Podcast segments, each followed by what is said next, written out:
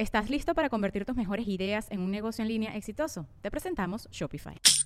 Tal vez no lo sabías, pero nuestro podcast More Than Mamis es un negocio. Y lo comenzamos, por supuesto, para desahogarnos y hablar sobre la maternidad, no para convertirnos en expertas de ventas y del e-commerce. Así que sí, necesitábamos ayuda para vender nuestro merch y poner en marcha nuestra tienda. Por eso estamos tan contentas de usar Shopify. Regístrate con tan solo un dólar por mes en shopify.com barra sonoro, todo en minúsculas. Ve a shopify.com barra sonoro para llevar tu negocio al siguiente nivel. Shopify.com barra sonoro. Bienvenidas, bienvenides y bienvenidos a Negra como yo. Hoy tengo una invitada súper especial con la que vamos a hablar de Body Positive. No se pierda la entrevista con Stephanie Lozano.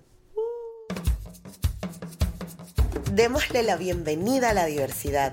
Escuchemos las voces de los afrolatinos por el mundo y soltemos esas conductas nocivas que nos limitan como sociedad. Soy Gisette Rosas y esto es Negra como yo, el podcast. Ok, eh, el tema que, vamos a hablar hoy, eh, básicamente contigo, lo que me gustaría hablar es del body positive. Porque tú además de ser Gen Z, ¿no? Eres una garaja que has expresado con tu cuerpo eh, todo lo que tú eres y, y, reflejas tu identidad a partir de ahí y creo que tienes una perspectiva muy interesante. Para quienes no sepan, el body positive se trata de un movimiento o una forma o una ideología que defiende el hecho de que todos los cuerpos tienen todos los espacios y que toda la ropa, la moda y la industria de la belleza puede mostrarse para cualquier cuerpo. Entonces, eh, Stephanie, desde que yo te conocí, me parece una caraja tan arrecha como con respecto a quién tú eres, el empoderarte, el, el hacerte dueña de tu espacio, que obviamente tienes que estar aquí. Así que bienvenida. ¿Cómo estás? ¿Cómo te sientes? Me siento bien, me siento muy bien. Sí. Em, en realidad sí, creo que he recibido últimamente muchos de esos comentarios y me alegra mucho que esa sea como la, la imagen que yo, bueno, no sé, que, que yo doy y lo que reciben me parece demasiado cool. Y sí, o sea, no sé, es como a veces uno sí se refleja, o sea, uno se ve y uno sabe perfectamente que eso es lo que uno tiene, el swing, el sabor, el flow, pero cuando ya te lo dice una persona, digamos que, que es algo, es un complemento súper necesario para sí, uno. Sí, y, sí, sí. y para mí es como, no sé, lo más lindo que hay. Ojo, nunca, yo al menos pienso que, y lo digo desde el principio, nunca en mi vida, o sea, en mi cabeza, por más de que haya, que esté en las redes sociales, que esté en la televisión, desde carajita, desde chama, desde niña nunca he tenido esa, esa visión de EPA. Eh, pero es que este cuerpo es flaco, este... no, o sea, Claro. yo nací de verdad, creo que con un pensamiento, o más bien gracias a mi familia, a mi madre, a mi hermano, a mi papá, que siempre me hicieron, me aceptaron y me amaron así. Claro. Entonces yo, si iba a una escuela de baile, no veía esas gordas, esas flacas, esas tal, pero sí es verdad que a partir de las otras personas, como buenos maestros, maestros no tan buenos, ahí es donde uno comienza a ver que sí hay ciertos cánones que, bueno, que no soy parte de ellos, pero todo bien. Claro, claro, porque además, o sea, lo, lo, lo, lo cool de, de tu... O sea, yo, yo te invité básicamente porque a mí me interesa tener gente inspiradora para hablar de temas, ¿no? Claro. En, en, en tu caso, tú nos inspiras a eso, a, hacer, a hacerte dueña de tu espacio, pero ya me respondiste un poco como la primera pregunta en tu infancia, ¿cómo fue la relación con tu cuerpo? ¿Cómo se hablaba de las mujeres en tu familia? ¿Cuál era, ¿Cómo era esa interacción? La verdad es que, ahora que lo pienso, todas las mujeres de mi familia, tanto de padre y madre, son curvis. Son- Ajá. Hay las boobies Ajá. tal, son rellenitas, pero bellas. O sea, para mí es como, no sé, para mí era algo tan normal que me encantaba ese cuerpo. O sea, mi madre, por ejemplo, es una persona gruesa, robusta y me encantaba que tuviese piernas. Preciosa, que, además. Divina. una cosa. Un beso a Chalo, la Y- queremos mucho. sí. Y nada, pues eso, eh, nací así, crecí así. Entonces eso, digamos que para mí siempre fue bastante normal hasta que llego al colegio, que yo creo que ahí sí se notó un poquito más como la diferencia, porque de hecho en mi colegio que, que era demasiado así, eh, digamos, había mucha diversidad. Eh, había variedad y las muchachas, por ejemplo, mis amigas, si eran mezcla, tenían, no sé, que si padres italianos, tal, entonces eran cateitas, ojos azules, taca, taca, tiki, tiki. Entonces yo, bueno, sí, Se ¿Te puede decir sentiste que como... sí tuve mis momentos. Tus momentos. Tuve mis momentos en donde Pero ¿cómo te sobreponías? Es que siempre tuve personas, y de verdad esto sí lo puedo decir, y esto es gracias a mi hermano, un beso a Luis también, mi amorcito, que él sí me defendía en todas y siempre había una persona que, eso no sé si es gracias a Dios, pero que siempre llegaba y me decía, tú vales mucho. Entonces eso, tal vez, digamos, recordatorios de ángeles guardianes que me hacían entender que en realidad Claro. sí valía mucho estando al lado de una chica que era excesivamente preciosa y que obviamente sufrí bullying. O sea, a mí me han dicho de todo y no sé si aquí podemos hablar. de- Todo, ¿sí? tú, Bueno, pelo de cuca, pelo de vaina, tal, a mí me decían de todo. Y yo, claro, este, en algún momento sí llegué a pensar, como toda preadolescente o adolescente, llegué a pensar que sí, que la verdad no, no valía mucho mi belleza, pero no sé, creo que creo que eso, que siempre En la casa- que tengo, sí, exacto, que tengo algo especial gracias a mi casa, gracias Claro. a, la, a la crianza. Claro. Sí. Y además eso habla de, de la importancia que necesitamos al, al tener un espacio seguro, Sí. al tener un espacio donde nos sintamos que tú puedes ser tú misma, Sí. que puedes expresarte. Además yo creo que en tu casa se vivió mucho también la música, está todo el mundo bailando, Sí. como que todo el mundo era eh, eso, era dueño de su propio espacio. Sí. Muchas de las cosas que suceden, sobre todo con los cuerpos no normativos, es que te empiezas a encontrar con el entorno que no, o sea, el entorno no está hecho para ti. Por ejemplo, eres una persona gorda o eres una persona muy alta y ya en una silla de un avión no cabes, por ejemplo.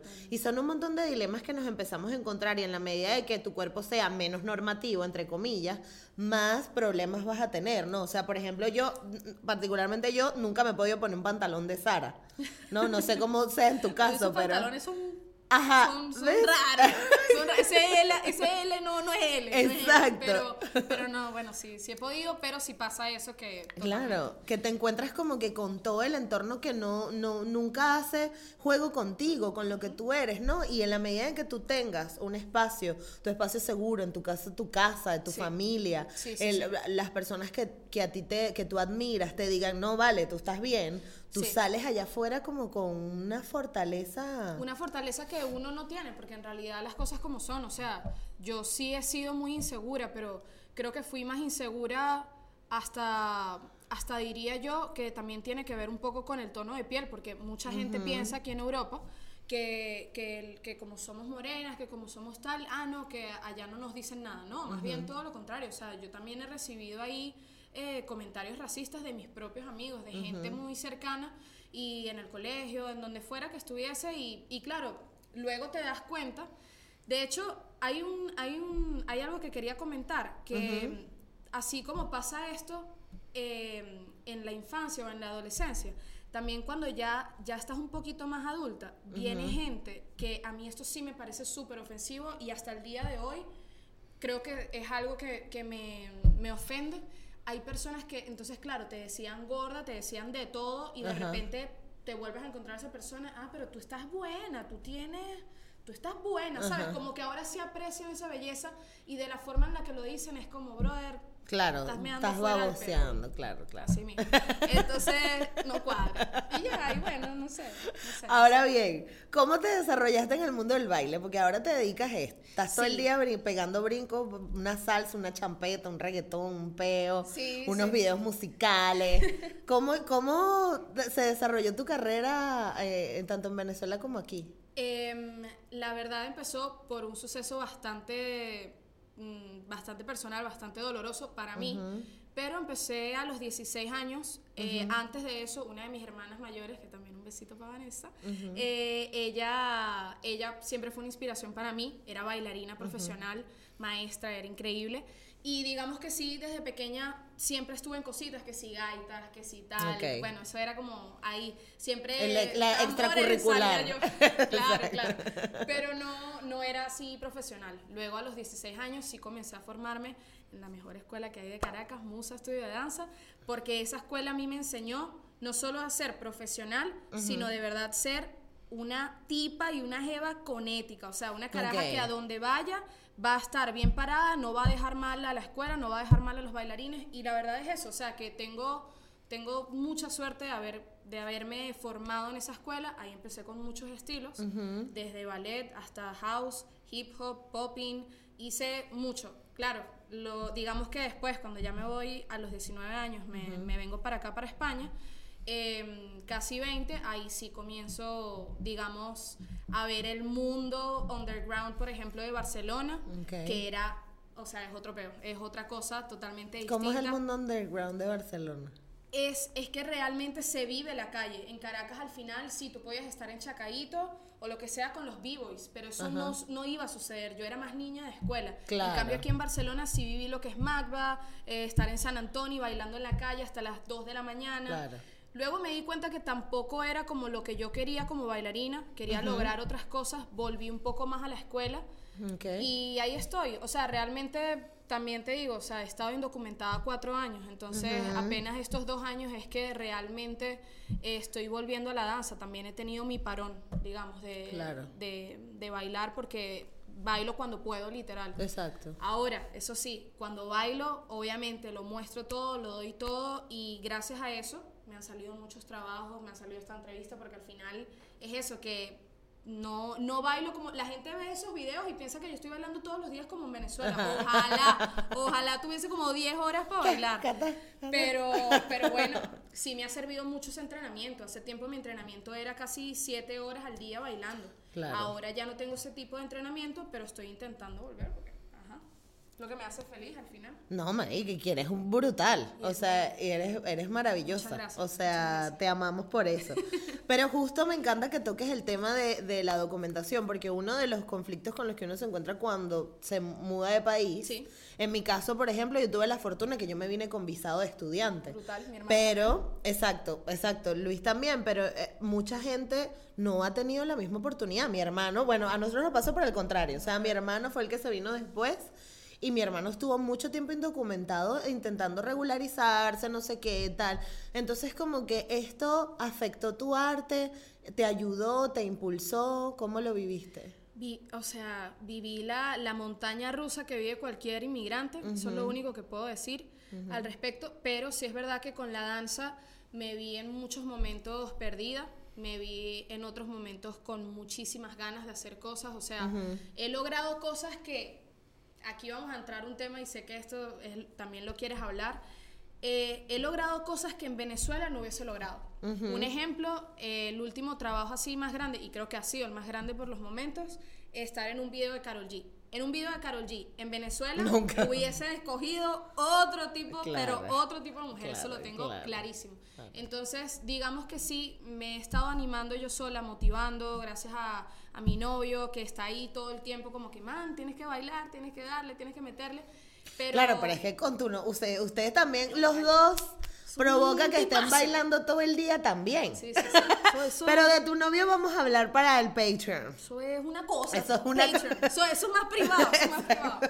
No, pero, pero sí, es eso, que yo sé muy bien que tengo como eh, que tengo algo muy especial, pero también sé que no voy a ser aceptada en muchos sitios. Entonces eso a mí me ha traído, bueno, sí me ha traído problemas un poco en, mi cabecita. Sí he tenido conflictos conmigo misma de qué hago. Ojo, yo ahorita estoy cuidándome, yo no es que siempre quiero estar de una forma, no, yo sí puedo estar mejor, si mi cuerpo puede estar mejor, claro. si puedo estar más fuerte, mejor. Yo estoy metida en un gimnasio, o sea, yo siempre que a mí me preguntan este tipo de cosas intento también eh, dar el consejo de que hay que cuidarse, o sea, más que nada por lo sano, o sea, por ser, por ser más sano. Em, también mi contextura siempre ha sido así, eso sí hay que aceptarlo. ese es el momento en donde yo creo que sí tengo que aceptar que yo tengo una contextura gruesa y cuando uno acepta eso, la verdad es como todo en la vida, fluye todo mejor, o sea, se da todo mucho más, más positivo y más bonito. Y de ahí viene el body Exacto. No, pero es que además, eh, em, o sea, lo, lo, lo importante de, todo este movimiento es eso, es reconocer, es reconocer el, el justo balance entre la salud y lo estético, ¿no? Al final tú, tu cuerpo, no, por mucha dieta que tú hagas, tú nunca vas a tener un abdomen cuadriculado ni nada, porque para lograr eso también tienes que tener otro tipo de dieta y otro tipo de cirugías y movidas locas. Pero lo que estamos hablando aquí es desde tener una relación sana con tu cuerpo y a partir de ahí cuidarlo. Entonces, claro, si tú te quieres sentir más fuerte porque tienes una competencia o porque en dos semanas te toca grabar un video o porque, coño, obviamente tienes que ir al gimnasio o tienes que hacer cualquier tipo de ejercicio. En, en tu caso, no sé, ¿qué, ¿qué sueles hacer? La verdad es que, bueno, ahí te lo, te lo explico, pero la verdad es que la danza y, y, bueno, hoy en día la industria musical también, por ejemplo, es estético. O sea, en realidad tiene su parte estética, tiene una parte de estética que tienes que cuidar. O sea, eso, eso siempre ha sido así. En la danza, por ejemplo, sí había un estilo que todas las danzas latinas de salón, que son todas estilizadas y tal. A ver, eh, eh, eso sí, para que tú te veas estilizada y los brazos se te vean así pulcros y bellos, sí te exigen que, que, que tengas ahí un cuidado con tu cuerpo. Ahora, eh, está el dancehall que es un, es un género que gracias a todos mis amiguitas que me están ahí enseñando cada día, ya llevo como cuatro años haciendo clases. Para mí el dancehall es algo que yo siento mucho porque al final es Caribe, es parte del Caribe. Tú ves a las mujeres en Jamaica y son curvis, curvis, todas, claro. Mano, y esas hacen dagger y se lanzan de un árbol y hacen, ¿sabes? Entonces, realmente la danza tiene eso, hay diversidad. Y el que diga que no, es mentira. Una de las bailarinas, creo que de hecho ha sido hasta coreógrafa de Janet Jackson, es, o sea, tiene obesidad. Y es de verdad muy grande y es una de las mejores bailarinas que yo conozco en mi vida. La misma coreógrafa de Rihanna. Paris ella es, Paris es la mejor del mundo y es así, de este flow, o sea, es gruesecita y es lo máximo. O sea, para mí es una de las mejores creadoras que hay y, siempre va a ser así. Entonces, en realidad el cuerpo, no sé, o sea, eh, los entrenamientos, por ejemplo, de Paris Goebel son muy famosos porque ella a sus bailarines les pone a hacer flow CrossFit.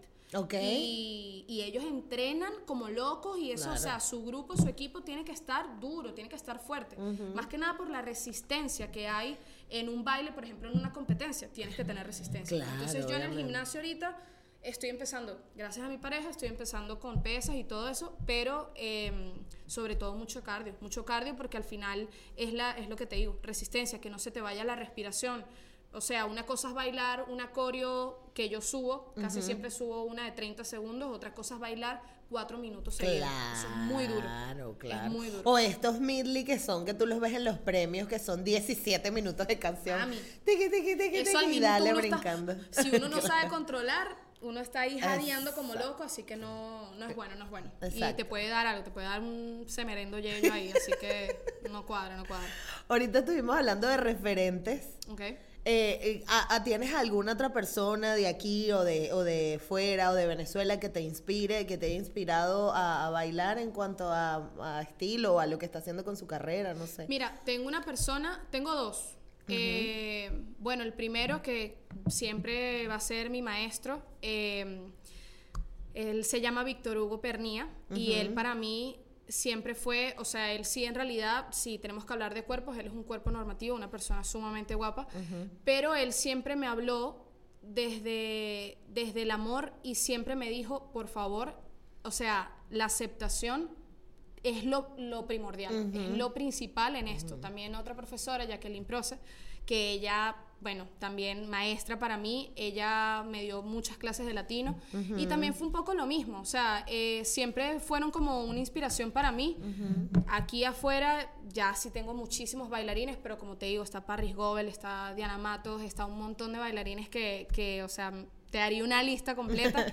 pero creo que todos los que sí para mí son referentes hablan un poco de lo mismo, de eso, de aceptarse y el flow que ellos tienen o sea, y la gente que tienen al lado, justamente ellos son los que aceptan más eso, todo tipo de cuerpos, porque también hay otros tipos de referentes que a mí me encantan, pero sé que son mucho más estrictos. Sí.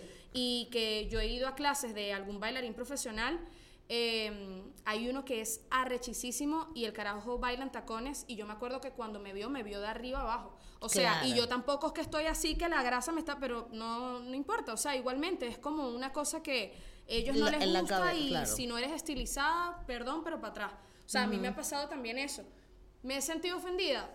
Sí, no, o sea, creo que cada uno tiene su criterio y ahí entran muchas cosas en la cabeza de cada quien que no que yo prefiero no estar porque yo no, considero que sea... Tú no compartes Bueno, eso. sí, que, no, que comparta eso, exacto. Claro. ¿Cómo sanas tú? ¿Cómo sanas tú en esos momentos de conflicto con el cuerpo? O de que no vas para un casting y no te agarraron, o de que te duro. miran para arriba y para abajo. ¿Cómo lo gestionas?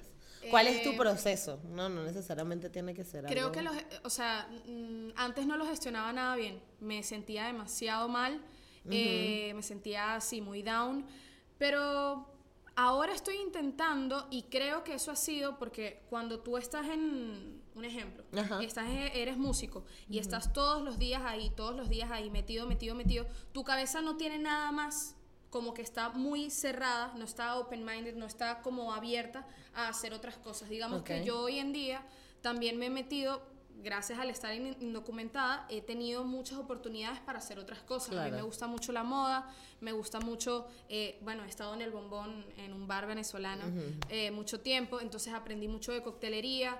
Entonces Claro. tengo como otro tipo de cosas que digamos que el baile sigue siendo mi primer amor, pero también eh, tengo...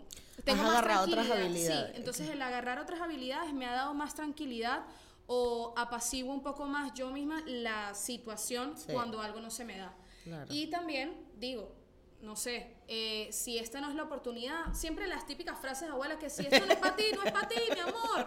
Entonces yo me lo repito 700 mil veces hasta que sucede y ya, y así es. O sea, yo... Claro, y te acuestas en la cama y que Claro, no es para ti, no es para ti. Aunque te quites y te, mira, te pongas lo que sea, si no es para ti, no es para ti. Entonces, coño, ahí estoy, dale, que dale. Y ya, pues, y eso. Por ejemplo, yo nunca pensé que iba a bailar en una discoteca porque una de mis mejores amigas, eh, aquí en Barcelona, ella, ella, por ejemplo, es maravillosa y ella siempre me animó y me dijo, vas a ver que sí, vas a ver que sí. Y este año que pasó, bailé en una discoteca. Y para mí, no flow gogo, no, era flow, bailar, bailar, danza, al afro, lo que se viniera. Entonces para mí eso sí fue como un logro, porque primero era baile de verdad. Segundo, iba a bailar con personas que admiro muchísimo. Y tercero, no sé, para mí estos son pequeños logros que yo los voy viendo y digo, man, es que... Los va guardando ahí Claro. para... Entonces claro. digo, sí valgo la pena. Ojo, también en, en el baile sí, el, el mayor miedo es que yo tengo 25. Entonces, claro, el baile en realidad hasta los 30 y algo es que puedes hacer tu, tu carrera buena de bailarina. Así que sí, hay que... Por eso estoy otra vez como volviendo un poco a lo que era los 16 años. Más Exacto. disciplina, más tal, porque así sí salen las cosas. Claro. Sí claro. salen más oportunidades. Absolutamente. No, y nosotros estamos orgullosos de ti, de Muchas verdad. gracias. Eres un amor. y nos encanta lo que estás haciendo. Antes de hacerte la siguiente pregunta, voy a aprovechar de recordarles a todas las personas que están ahí viendo la entrevista que se suscriban al canal, que nos sigan en las redes sociales, que le den like, dejen comentarios si les gusta la entrevista o la entrevistada o cualquier cosa eh, de negra como yo. Y recuerden que también, también tenemos un Patreon donde mes puedes aportar para ir viendo pues también el contenido extra que estamos haciendo aquí poco a poco con alegría. Ahorita Stephanie nos va a contar unas cositas detrás de cámara que solo los pueden ver quienes están en el Patreon. Ajá. Mientras tanto, la versión free está aquí y me vas a responder lo siguiente, eso. ¿Cómo te ves en el futuro? ¿Qué, qué proyectos quieres hacer? Yo creo que esta, esta sí es una pregunta un poco dura para mí, pero porque em, yo tengo, o sea, sí tengo como proyectos de vida, Ajá. claramente, tengo metas, pero a nivel artístico todavía estoy en ese proceso de saber qué es lo que quiero. Ok. Al menos antes lo tenía mucho más claro, pero es que eso que tenía claro ya no está tan claro. Por ejemplo, eh, antes yo quería bailar para, para artistas, ¿no? Quería bailar tipo, no sé, venía Nati Natasha, pues con Nati Natasha. Si no era Ajá. Nati Natasha, pues no sé, que viniera Usher, ¿sabes? Tenía como esa vaina de que quería bailar así y ya no es tan mi digamos, ya no soy, no sé, no soy fan Ya de no ese tienes tanto interés, Sí. claro, claro. Creo que ahora más bien me gustaría crear, seguir creando, seguir bailando. Una cosa que siempre me piden es eh, da clases, da clases, da clases. Y sí, o sea, por ejemplo, aquí en Barcelona eh, mucha gente da clases, tengas o no tengas una gran formación. Hay mucha gente dando clases y me parece súper cool, pero vuelvo y repito, vengo de una escuela en la que se me ha hablado siempre muy claro en- con el tema de la formación, formar a otras personas mientras tú te estás formando, digamos que puede ser positivo, pero también puede un poco como que estancar tu camino. Ok. Entonces yo ahorita no me veo, por ejemplo, dando clases, cosa que también antes me veía. doy alguna que otra sustitución o alguna clase especial, pero, pero sí, creo que tengo, lo, estoy en ese proceso. Quiero, quiero organizar cosas, shows, obviamente, quiero seguir haciendo videos, quiero seguir creando, pero quiero hacer como una especie de mezcla entre lo que es la moda, la música y el baile. Y por eso, bueno, ahí sí estoy pues con proyectos intentando meter a mi hermano en eso. O sea, quiero hacer cosas que sean más llamativas, que no sea lo típico de siempre, de dos luces, rosaditas, reggaetoncito, no, porque ya eso para mí es como que en algún a mí me encanta, pero llega un momento que quema demasiado, o sea, quiero quiero ir más allá. Entonces, para eso uno tiene que estar ahí tranquilito y, bueno, ir anotando lo que se le venga a la mente. Entonces, claro. Así es.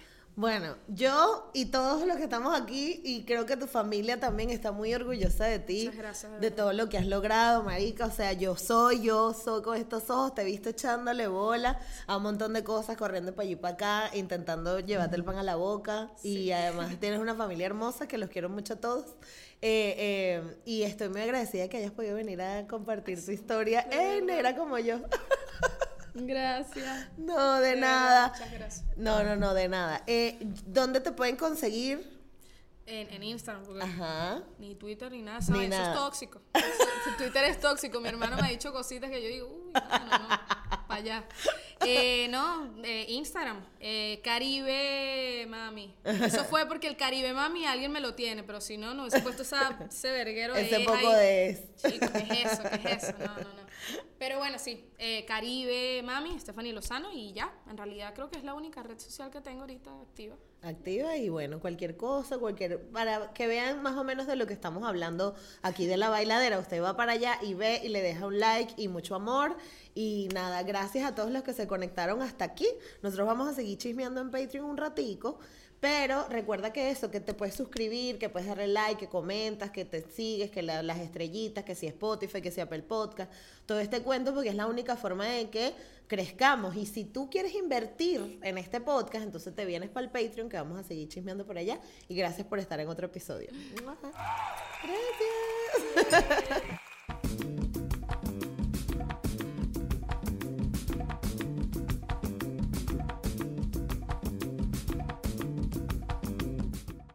Hey guys, it is Ryan. I'm not sure if you know this about me, but I'm a bit of a fun fanatic when I can. I like to work, but I like fun too. It's a thing. And now the truth is out there. I can tell you about my favorite place to have fun. Chumba Casino. They have hundreds of social casino style games to choose from with new games released each week. You can play for free anytime, anywhere. And each day brings a new chance to collect daily bonuses. So join me in the fun. Sign up now at chumbacasino.com. No purchase necessary. BGW. Void were prohibited by law. See terms and conditions. 18 plus.